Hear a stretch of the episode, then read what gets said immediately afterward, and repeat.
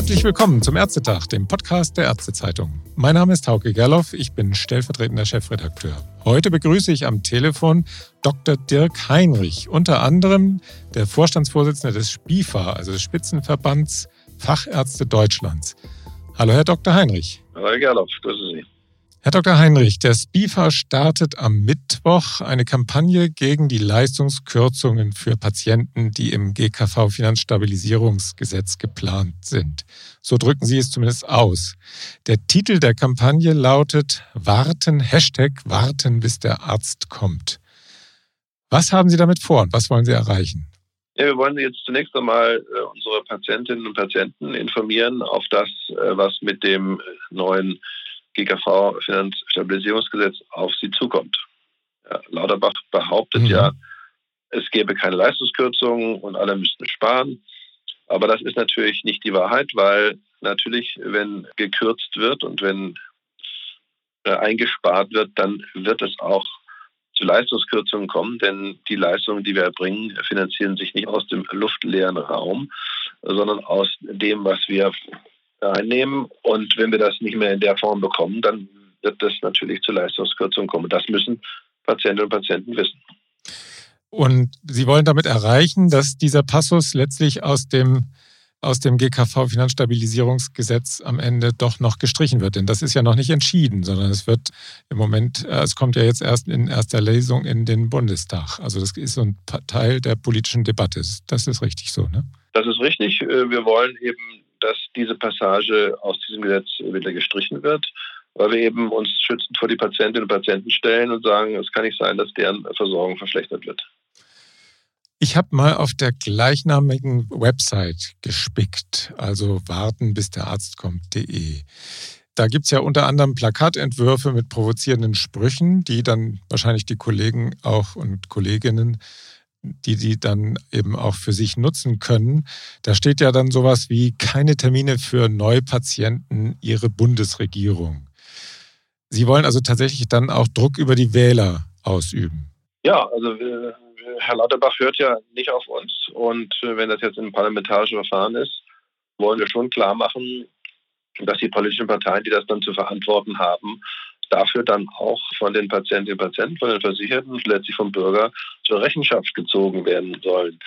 Denn am Ende ist es ja wieder so, wenn die Patienten bei uns keine Termine mehr bekommen oder auf Wartelisten stehen oder Praxenaufnahmestopps verhängen müssen, dann äh, ist klar, dass die Patientinnen und Patienten bei, bei uns, bei unseren medizinischen Fachangestellten sich beschweren und meckern. Und dann wollte ich, wollen wir von jetzt klar machen, äh, wer der eigentliche Adressat der Beschwerde dann sein muss. Und das ist äh, die Ampelkoalition, das sind FDP, SPD und Grüne, die hier äh, das dann beschließen wollen. Von der Stärkung der ambulanten Medizin oder der ambulanten Versorgung, die ja eigentlich auch so etwas von den Ampelparteien auf die Fahnen geschrieben worden war, ist nicht so furchtbar viel zu spüren jetzt so nach einem Jahr. Ne? Die Ampelkoalition hat ja die einiges vorgenommen mit der Gesundheitspolitik. Davon ist bisher eigentlich noch nichts umgesetzt. Mhm. Und da ist ja von Hybrid-DRGs die Rede, also von, von der besseren Finanzierung der ambulanten Operationen und von bisher stationären Leistungen bis hin zur Endbudgetierung äh, der Hausärztinnen und Hausärzte. Ganz im Gegenteil, jetzt dreht man das alles wieder zurück und möchte tatsächlich, und das ist ein neuer Vorgang, zum allerersten Mal in den Topf reingreifen, also Geld aus dem System herausnehmen. Äh, Kostendämpfungsgesetze kennen wir auch von anderen Regierungen. Selbst die Einführung der Budgetierung 1993 war ein Gesetz, das in die Zukunft wirken sollte, also um vermutete Anstiege der Ausgaben zu dämpfen. Und dieses Mal ist es ein Gesetz, das Geld, das tatsächlich schon vorhanden ist, wieder herausnimmt. Das ist ein einmaliger Vorgang und ähm, das ist auch das größte Problem dabei, denn es zerstört komplett die Verlässlichkeit der Politik. Wir haben ja für diese Endbudgetierung von Neupatienten und der offenen Sprechstunde auch vieles gegeben. Wir haben fünf Sprechstunden pro Woche mehr gemacht. Mhm. Wir haben Personal eingestellt, wir haben Geräte bestellt. Praxisübernahme und Verkaufsverträge sind aufgrund der, der Umsätze geschrieben worden. Also das ist ein schwerer Eingriff in die, in die Praxisautonomie und ein, ein, ein riesengroßer Wortbruch, ähm, den Herr Lauterbach da begeht. Und ich glaube, das ist das, der schlimmste Effekt, der eintritt. Das ist die völlige Frustration und Enttäuschung äh, der niedergelassenen Ärztinnen und Ärzte. Und das wird sich eben in Frühpensionierungen, in Aufnahmestopps, ähm, auch in, ja, in weniger Nachfolge äh, wird sich das am Ende ausdrücken. Das heißt, der Schaden ist, ist riesengroß. Die Kosten werden hinterher größer sein als jetzt. Die Patientinnen und Patienten werden dann eben wieder in die Klinikambulanzen rennen, in die Notaufnahmen rennen. Ähm, und das kann ja nicht das Ziel sein. Also der, das brodelt kräftig an der Basis, würden Sie jetzt unterschreiben, diesen Satz, oder? Ich habe es noch nie erlebt ähm, und ich habe ja nun 2006, 2009, 2012, 2015 hatten wir Ärzteproteste und wir haben auch demonstriert in Berlin und all solche Sachen. Ähm, ich habe es noch nie erlebt, dass äh, derartige Mengen, das sind Tausende von, von niedergelassenen Ärzten Ärzten selbstständig, ohne dass es ein Sehenbrief ist und es ein vorgegebener Brief ist, also mit eigenen Worten E-Mails und Briefe an Bundestagsabgeordnete und an den Bundesminister für Gesundheit schreiben. Und in einer Menge, die ich noch nie erlebt habe. Das zeigt, wie groß die Frustration ist und wo, wie groß die Enttäuschung über die Politik ist und wie, wie sehr die, wie hoch die Wut ist und wie groß die Wut ist. Und das wird sich eben auch ausdrücken in einem, in einer äh, nie dagewesenen Motivation, diese ganzen Maßnahmen jetzt auch durchzuführen. Mhm. Die Ärzte, die jetzt sich melden, die haben ja wahrscheinlich zu großen Teilen auch diesen offenen Brief der Kassenärztlichen Bundesvereinigung unterschrieben. Das ist ja eigentlich auch ein ganz guter Erfolg, nicht? Also irgendwie jetzt, zuletzt hatte ich gehört, waren es schon über 40.000. Ich weiß nicht, wie jetzt der Stand ist. Also die neueste Zahl liegt jetzt schon bei 52.000. 52.000. Ähm, mhm. das ist eine enorme Zahl, wenn man vor allem sich vor Augen führt, dass ja nicht alle Ärztinnen und Ärzte äh, von den Neupatienten und äh, offenen Sprechstundenregelungen profitiert haben. Das ist ja nur ungefähr die Hälfte der Ärzte. Die Hausärzte haben nicht so sehr viel, die Hausärzte wollten ja die offene Sprechstunde nicht.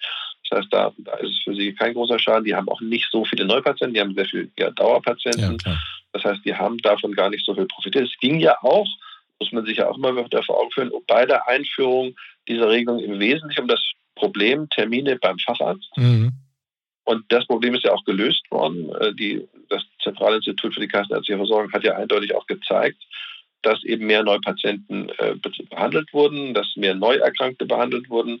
Die Zahlen sind auch beeindruckend. Ähm, insbesondere konnten, kon kann auch gezeigt werden, dass insbesondere die Ärztinnen und Ärzte in den prekären Stadtteilen, in den schwierigen sozialen äh, Brennpunkten davon profitiert haben, weil da die Rate derer, die sozusagen den Stadtteil wechseln, am höchsten ist. Das heißt, die haben von der Neupatientenregelung am meisten profitiert. Und insofern ist das auch, was Herr Lauterbach da macht, die unsozialste Maßnahme im Gesundheitswesen seit vielen, vielen Jahren. Kommen wir nochmal zu dieser Aktion. Sie sprechen ja nicht nur von Plakaten oder Sie schreiben da nicht nur von Plakaten, die man sich da anschauen kann und dann anklicken kann. Sie sprechen auch von Praxisschließungen, also einer Praxisschließung am 5. Oktober. Ist das also eine Art Streik? Was erhoffen Sie sich davon? Nee, wir, wir haben ja viele Möglichkeiten jetzt zu reagieren. Wir fangen jetzt an, die Patientinnen und Patienten mit, mit Flyern, mit Postkarten äh, zu informieren. Wir hängen Plakate auf. Und wir kommen, hoffen ja, dass im Laufe dieser Wochen jetzt die Politik zur Vernunft kommt. Mhm. Es gibt ja schon, und das ist, möchte ich jetzt besonders schon erwähnen, eine Initiative im Bundesrat, ausgehend von Hamburg, Niedersachsen, Brandenburg und Thüringen, die ja einen Antrag in den Gesundheitsausschuss des Bundesrates eingebracht haben, genau das zu tun, was wir fordern, nämlich diese Paragraph, äh, diese Regelung zum Terminservice- und Versorgungsgesetz, also zur Neupatientenregelung, Paragraph 87, wieder zu streichen aus diesem äh, GKV-Finanzierungsstabilisierungsgesetz. Mhm. Das ist ein Beschlussantrag, der ist jetzt im Bundesrat. Das wird in den nächsten Tagen auch dort verhandelt. Das hat hohe Wahrscheinlichkeit durchzukommen. Und dann tritt ja Folgendes ein. Also wenn die wenn die Gesundheitsminister der Länder sagen, wir wollen diese Regelung nicht, weil wir sie nicht für gerechtfertigt halten, weil wir abwarten wollen, ähm, was diese Regelung wirklich bringt, weil das ist ja noch nicht mal abgeschlossen, diese ganze TSVG-Geschichte. Wir sind ja noch mitten in der Bereinigungsphase. Ja, klar. Ähm, das ist der Hauptvorwurf, den auch die Landesgesundheitsminister hier an den Bundesgesundheitsminister richten.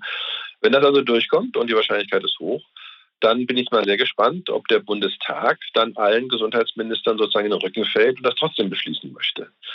Das Hauptargument ist ja immer, es sollen sich alle an irgendwelchen Spareinsätzen beteiligen. Und da kann ich nur sagen, das tun niedergelassene Ärztinnen und Ärzte seit 1993. Seitdem sind wir budgetiert. Das trägt zur Stabilisierung ja bei, weil es die Ausgaben senkt. Mhm. Das machen wir natürlich unwillig und nicht gerne und wir halten es auch nicht für gerechtfertigt. Aber man muss schon mal festhalten, dass seither die niedergelassenen Ärztinnen und Ärzte für über 100 Milliarden Euro Leistungen erbracht haben, die die GKV nicht bezahlt hat.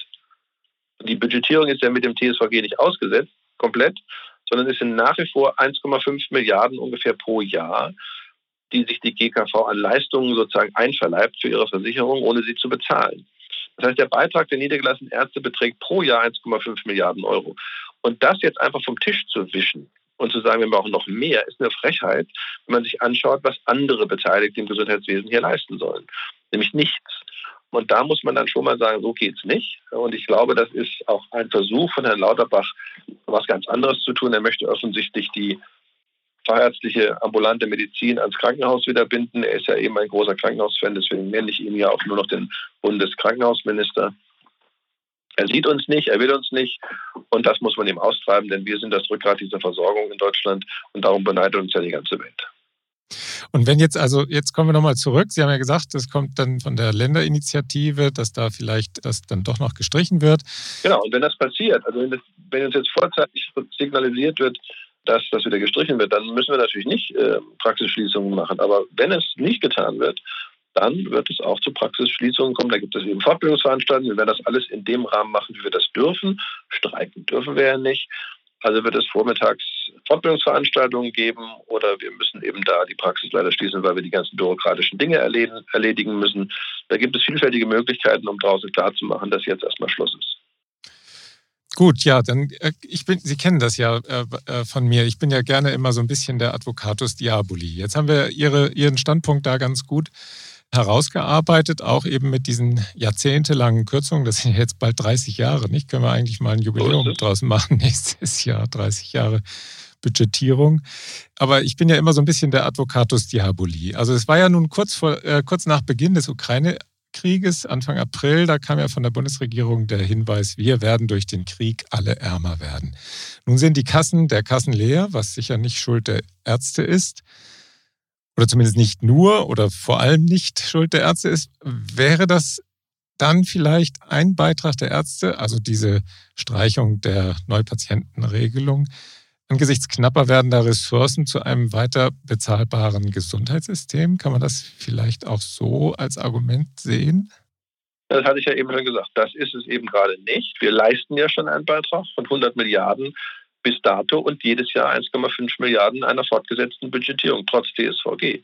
Und das ist ein Beitrag, der ist, wenn man das, wenn man unseren Anteil an, an den Ausgaben äh, rechnet, dann müssten die Krankenhäuser einen Beitrag von drei Milliarden pro Jahr erstmal leisten. Äh, das wird aber nicht von ihnen verlangt.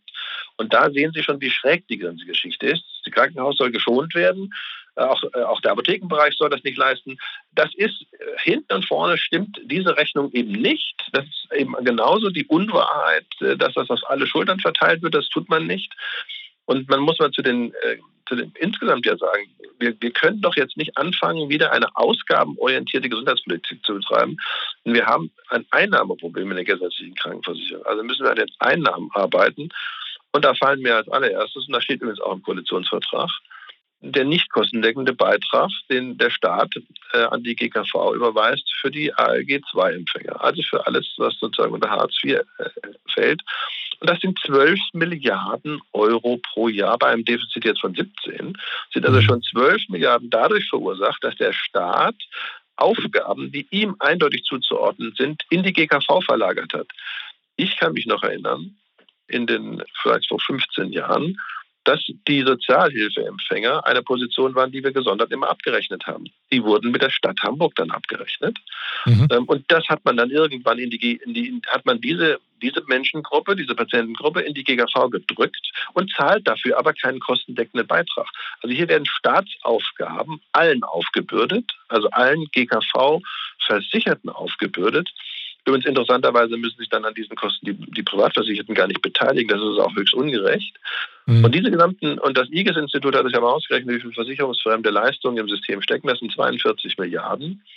Der Staat müsste erstmal die da einzahlen, dann hätten wir uns auch kein Problem. Ja, gut, der Staat hat natürlich sowieso schon ein Budgetproblem. Aber, ja gut, aber, dann, äh, aber Herr Gerloff, das ja, mag ja sein, aber ja. dann ist es eine Frage, dann, dann, dann muss es eben von allen Menschen getragen werden und dann ist das ein Finanzzuschuss, der in die GKV geleistet werden muss, der über, die, über den Finanzminister läuft und über die Steuern. Das ist unser soziales Ausgleichssystem. es, also ich, ich bin einfach fassungslos, mit welcher äh, Ruhe man entgegennimmt, dass die Beschäftigten in einem Bereich mit persönlichem Verzicht dafür sorgen sollen, dass das System an der Stelle stabil bleibt. Das wird in keiner anderen Branche von den Menschen verlangt. Also die Lebensmittel werden jetzt teurer. Da verlangt man doch nicht von der Aldi-Verkäuferin, dass sie die Lebensmittelpreise stabilisiert, indem sie auf ihr Gehalt, einen Teil ihres Gehaltes verzichtet. Kein Mensch käme auf solch eine absurde Idee. Aber auf solch eine absurde Idee kommt man im Gesundheitswesen. Mhm. Denn wer soll es denn ausbaden? Wenn ich das Geld nicht mehr bekomme als Praxisinhaber, dann muss ich Personal entlassen oder ich muss mein Personal schlechter bezahlen. Wo soll ich denn das Geld einsparen? Ja, ja äh, vielen Dank für diese Antwort. Aber ich habe trotzdem noch ein äh, weiteres Argument, mit dem ich Ihnen jetzt kommen will. Es geht ja schließlich um etwa 400 Millionen Euro. So habe ich das zumindest gelesen. Wenn ich jetzt gucke, die EGV, also die extrabudgetäre Vergütung, beziehungsweise die außerhalb der AMGV heißt es ja inzwischen, äh, die außerhalb der mobilitätsorientierten Gesamtvergütung bezahlt wird, die liegt ja inzwischen bei 18 Milliarden. Das sind zwei Prozent also gerade. Ist das so gravierend, dass man sich darüber so groß aufregen muss? Ja, weil wir ja auf dem Wege waren, äh, übrigens auch in großer Einheit mit vielen Politikern, ja. diese ganze Budgetierungskiste mal jetzt zu beenden. Weil nach 30 Jahren Budgetierung ist das ja völlig aus dem Ruder gelaufen. Wenn Sie sehen, dass ein Hausarzt in Thüringen 110 Prozent bezahlt bekommt, also mehr als er eigentlich abrechnet, dann hat man irgendwelche Tatbestände geschaffen, um das zusätzliche Geld dorthin zu schaffen. Mhm. Der gleiche, in der gleichen Bundesland aber der Facharzt nur 76 Prozent bezahlt bekommt. In Bayern der Facharzt nur eine Budgetierungsquote von 6 Prozent hat, also ganz wenig nicht bezahlt bekommt und der Hausarzt dort 100 Prozent. Aber in Hamburg beide, Hausärzte und Fachärzte, nur ungefähr 79 Prozent bezahlt bekommen dann sieht man schon, das hat ja gar nichts mehr mit irgendeiner gerechten Lastenverteilung zu tun. Also wenn man wenn man sagt, wir sollen uns an den, an den Kosten einer Einsparung beteiligen, aber dann sagt man auch, also der thüringische Facharzt und der hamburgische Haus- und Facharzt, die sollen sich beteiligen und die baden-württembergischen und bayerischen Kollegen brauchen sich da nicht zu beteiligen. Mhm. Wo ist denn hier irgendwo irgendeine Gerechtigkeit, Fairness und etwas, das man rational nachempfinden kann? Das ist einfach nur noch schräg. Und das muss jetzt aufhören. Und deswegen ist das eine prinzipielle Frage, die sich jetzt auch an 400, Euro, 400 Millionen Euro festmacht. Klammer auf, gleichzeitig möchte man für Konnektorentausch den gleichen Betrag zum Fenster rausschmeißen, Klammer zu. Also äh, man muss jetzt mal wirklich sich hinsetzen und sagen, was ist denn hier eigentlich real gerechtfertigt und was nicht. Und diese Budgetierung ist eben nach 30 Jahren völlig aus dem Ruder gelaufen. Sie ist kein Steuerungselement mehr. Sie ist einfach nur noch eine große Ungerechtigkeit. Es gibt Fachgruppen, die haben viele Leistungen außerhalb.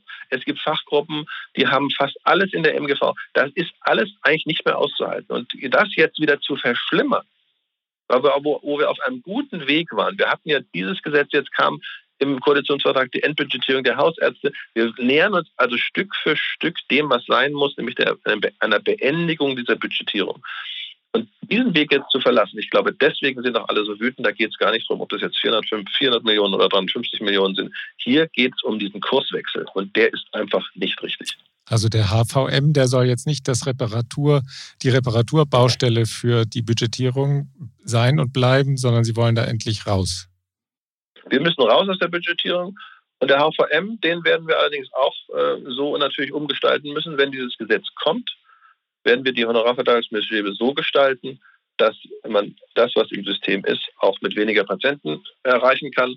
Sodass das Einzige, was uns dann noch, ja noch bleibt, ist nämlich die Reduzierung von Arbeit. Mhm. Wenn es nicht mehr bezahlt wird, dann können wir diese Arbeit auch nicht mehr machen. Und dann gibt es eben Aufnahmestopps und Wartelisten. Und äh, das, was wir eben an Zeit dann gewinnen, das ist dann sozusagen das, äh, wovon wir äh, dann leben können. Gut, so viel zu diesem Thema, Herr Dr. Heinrich. Eine Sache habe ich aber noch. Sie haben das ja auch sicher verfolgt. Der Hausärzteverband wird auf seinem Hausärztetag in Berlin voraussichtlich einen neuen Bundesvorsitzenden wählen. Ich will jetzt nicht nach Ihrem Wunschkandidaten fragen oder vielleicht Ihrer Kandidatin. Was wünschen Sie sich denn von dem äh, Nachfolger von Uli Weigelt? Das, was ich mir wünschen würde, wäre eine höhere Einsicht in die Tatsache, dass alle Ärztinnen und Ärzte im niedergelassenen Bereich in einem Boot sitzen und dass man an den Themen doch tunlichst gemeinsam arbeitet und nicht nebeneinander her. Das wäre schön. Mal gucken, ob es klappt. Ja, also der Antagonismus von Haus- und Fachärzten, den hat es ja jetzt doch ziemlich oft immer wieder, der ist ja immer wieder zum Vorschein gekommen. Glauben Sie, dass sich äh, das vielleicht ändern wird dann in den nächsten Jahren? Ich, ich hoffe es, denn wir haben schon verheirateter Seite viele Versuche unternommen und sind da nicht auf so offene Ohren gestoßen, muss man leider sagen. Ähm, der Haushaltsverband hat sich ja mit seiner haushaltszentrierten Versorgung äh, sozusagen eingeigelt. Aber auch hier muss man sagen, wir gönnen es ihnen, aber wenn wir wieder zu einer ausgabenorientierten Polit Gesundheitspolitik kommen, so wie es jetzt aussieht, dann frage ich mich, wo soll denn nächstes Jahr gespart werden? TSVG ist dann schon durch und das Loch ist dann nächstes Jahr vielleicht 30 Milliarden. Wo wird dann gespart? Dann mhm. bin ich mir sicher, werden 140er-Verträge gekillt und als nächstes auch die haushaltszentrierte Versorgung dran. Das ist doch so sicher wie das Arm in der Kirche. Insofern wäre auch der Haushaltsverband klug beraten, sich jetzt an den Protesten in vollem Umfang zu beteiligen, sondern aus Eigenschutz für die nächsten Jahre. Wir werden das verfolgen. Herr Dr. Heinrich, vielen Dank für das spannende Gespräch über die Lage in der Gesundheitspolitik und insbesondere über den Ärger der Fachärzte über die Streichung oder die geplante Streichung, vielleicht verhindern Sie es ja noch, der Neupatientenregelung. Viel Erfolg für Ihre Aktion und alles Gute für Sie. Ja, vielen Dank, Herr Gernhoff. Und, und auch Ihnen vielen Dank fürs Zuhören und bis zum nächsten Ärztetag. Tschüss.